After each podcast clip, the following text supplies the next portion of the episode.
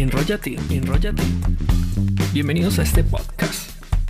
Conoce y aprende sobre la creación de contenidos digitales, software, tips, recomendaciones y mucho más. Enrollate. Hola a todos y bienvenidos a esta entrega del rollo. La idea es que comencemos a hablar de otras cosas, no solamente de color, que era lo que ya veníamos trabajando antes, y ahora quiero que hablemos precisamente de los principios básicos del diseño. Muchas personas piensan que ya al manejar un producto de edición de imágenes, de edición vectorial, de edición de video, no sé, de lo que sea que estemos desarrollando, eh, ya los vuelve como tal diseñadores, ya los vuelve como tal editores y demás. Eh, y no es así, o sea, hay dos cosas que hay que tener en cuenta y es que el producto donde yo realizo X o Y contenido digital es muy importante, pero no es lo único no es lo único. Eh, manejar un Photoshop un Illustrator de pieza a cabeza no te va a volver un diseñador. Tienes que tener algunos conocimientos adicionales y hay conocimientos como por ejemplo las leyes de la percepción de gestal. Son varios contenidos que hay que tener en cuenta estas leyes, de esas percepciones, de cómo eh, la humanidad o las personas eh, digamos que de alguna forma toman estos, estos contenidos y los, y los estructuran, ¿no? Entonces, la ley de la gestal habla de la totalidad, de la estructura, de la dialéctica, del, contraste, cierre, complexión, pregnancia, invariancia topológica, enmascaramiento, el principio de Birchkopf, proximidad, memoria, jerarquización. Podríamos simplificarlo en algunas otras cosas de pronto que más conocemos hoy en día, y para ello hablamos de los principios y elementos básicos del diseño. Por ejemplo, el tema del balance, la proximidad, la alineación, la repetición, el contraste, el espacio. Son principios que ayudan eh, y que si se combinan con diferentes elementos básicos como la línea, la forma, la dirección, el tamaño, la textura, el color, eh, hacen que una combinación de todo esto nos ayude a transmitir o a combinar mejor, ordenar, todos esos elementos que tenemos o que estamos pensando en diferentes tipos de ideas y plantearlos para que combinados de una forma adecuada tengan una mayor presencia, digamos que creen esos cambios o creen esa comunicación, esa percepción de las personas que van a leer o el público objetivo de nosotros para poder revisarlo, ¿no? Eh, detallando los seis elementos básicos podemos encontrar, eh, entre otras cosas, por ejemplo, la línea es el elemento más básico que vamos a tener dentro de nuestro flujo o trabajo de diseño, aunque también está el punto, ¿no? Dos puntos hacen la línea precisamente y todo comienza, la mayoría de cosas comienzan con una línea, que puede ser corta, que puede ser ondulada, que puede tener dirección, que muy corta, puede ser un solo punto, como lo decía hace un momento. Luego viene el tema de la dirección. Todas las líneas tienen una dirección y según cuál sea puede provocar diferentes percepciones. Una línea vertical da una sensación de altura, una horizontal de estabilidad, una diagonal de crecimiento y así podríamos eh, trabajar con un tema de vincular diferentes elementos tipo línea. Luego está la forma, y la forma pues se combina entre la línea y la dirección que da diferentes formas, formas que están compuestas por diferentes líneas, ya sean cerradas, ya sean abiertas. Como les decía hace un rato, la ley de la gestal nos da una sensación que si tenemos varios puntos podríamos tener esa sensación de cierre y, y finalmente generamos una figura donde es nuestro cerebro quien cierra o une esos diferentes espacios para generar un solo elemento donde obviamente se pueden utilizar elementos como el contraste, como el color, que también ayudan a crear todas estas formas.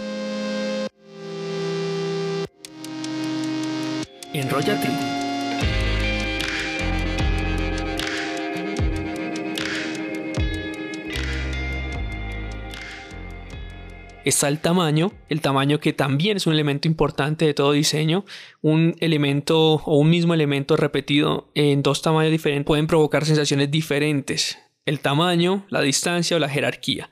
Luego viene el color, el cual ya hemos tocado algunas cosas, un elemento fundamental y por color se entiende si es blanco, negro, rojo o azul, el cual nos ayuda a contrastar elementos y no olvidemos su peso emocional.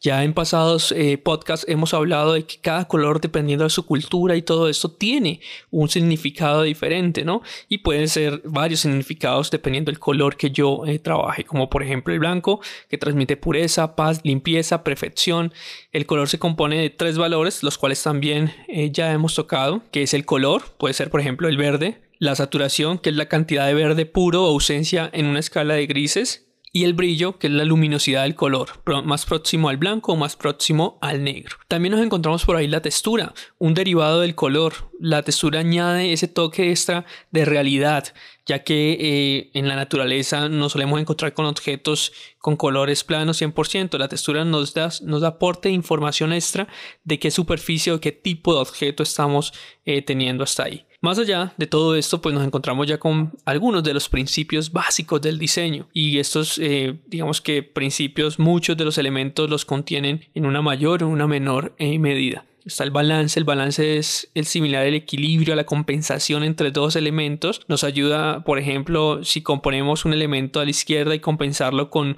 un elemento más grande o más pequeño a la derecha, creando una relación de fuerza entre diferentes elementos para compensar o más bien todo lo contrario, descompensar la composición. No todo tiene que ser simétrico o podría llegar a ser simétrico, pero no, esto no significa que los dos elementos en ambos lados de nuestra simetría tengan que ser totalmente iguales, sino que pueden tener un peso visual diferente. El contraste, blanco y negro, objeto fondo, el contraste nos ayuda a generar una diferencia entre los elementos o bien separar un elemento del fondo y sin lugar a duda es uno de los principios más básicos. La falta de contraste puede provocar que no diferenciemos suficiente todos o los diferentes elementos dentro de la composición.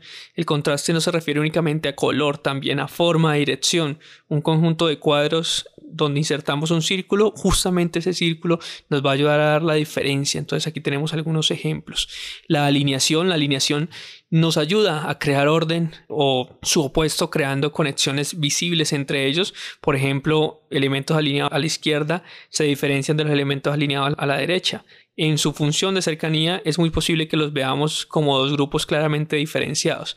La proximidad es otro elemento más, nos ayuda a crear una relación entre dos o más elementos, por ejemplo, dos elementos que estén más próximos se podrán ver más conectados que otros dos elementos que estén apartados. Una situación que no siempre se cumplirá porque recordemos que tenemos, digamos que muchos principios, elementos como el color que pueden modificar esa percepción.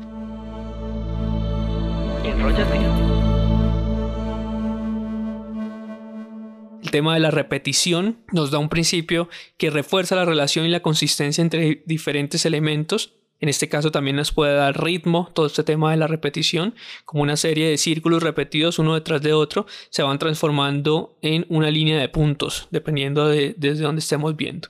Y también está el espacio. Recuerden que el principio de repetición, la línea de puntos, ¿qué ocurre si separamos o damos espacio a esos puntos? Podemos provocar una sensación de distancia incluso de velocidad. En principio se aplica digamos que de alguna forma un ejemplo, las líneas incorporan o dan una salida en diferentes autopistas a mayor distancia, más velocidad permitida o recomendada. Son varios, varios principios que hay que tener en cuenta. Más allá de esto podemos encontrar también un tema como por ejemplo la ley de tercios, la espiral eh, y muchos otros ejemplos que nos dan. Recuerden que yo puedo comenzar y sería la recomendación desde mi punto de vista, si yo estoy hablando de diseño, trabajar con productos por ejemplo como Photoshop, Illustrator e InDesign, yo comenzaría manipulando la imagen y a eso me refiero poder intervenir fotografías para hacer algún tipo de modificación. Esto lo hago en Photoshop. Después ya manejo el tema vectorial, voy escalando de alguna forma en el conocimiento, donde ya puedo hacer logotipos, crear otras formas, brochure y demás, pero a nivel del gráfico vectorial, todo el tema de identidad de marcas se trabajaría en un programa como Illustrator. Y después pasaría a un tema ya de diagramación, de composición, que está más enfocado quizás a los libros, a las revistas y todo esto, que sería design para hacer la maquetación o diagramación de diferentes elementos. Eh, obviamente hay productos diferenciales que no son eh, propiamente de Adobe que también pueden verse reflejados en el quehacer de cada uno de estos productos que antes nombré. Son herramientas que nos van a ayudar a trabajar. Recuerden, no es lo mismo aprender a manejar un producto muy bien para diseñar a diseñar sobre un producto que estoy aprendiendo a manejar. Son dos cosas totalmente diferentes y que yo debo saber muy bien cómo lo estoy haciendo. Digamos que instituciones donde yo estoy aprendiendo o voy a manejar más que todo un software, lo aprendo a manejar muy bien, pero la parte de concepto se queda un poco relegada sin eh, generalizar, digamos que en este tipo de compañías. Pero si yo me voy de pronto a la universidad donde tengo muchísimo más concepto, aprendo a diseñar basado en los productos que antes mencioné. Espero que este podcast funcione, que les guste. Vayan por favor, eh, ya sea a Spotify, a Anchor, a Apple Music, a cualquiera de estas redes y por favor síganlo, compártanlo. No olviden en mis redes sociales arroba wbolanosco. También vamos a estar por ahí. Y si tienes algún comentario, pues hazlo en las diferentes redes para que el próximo podcast hablemos de los temas y de, las diferentes, de los diferentes comentarios que ustedes están haciendo. Mil y mil gracias por escuchar y espero tenerlos en las próximas entregas. Gracias por escuchar y si tienes algún comentario o una sugerencia, déjanoslo aquí para que el próximo tema quizás sea ese que estás pensando. Comparte también nuestro podcast para que muchas más personas aprendan.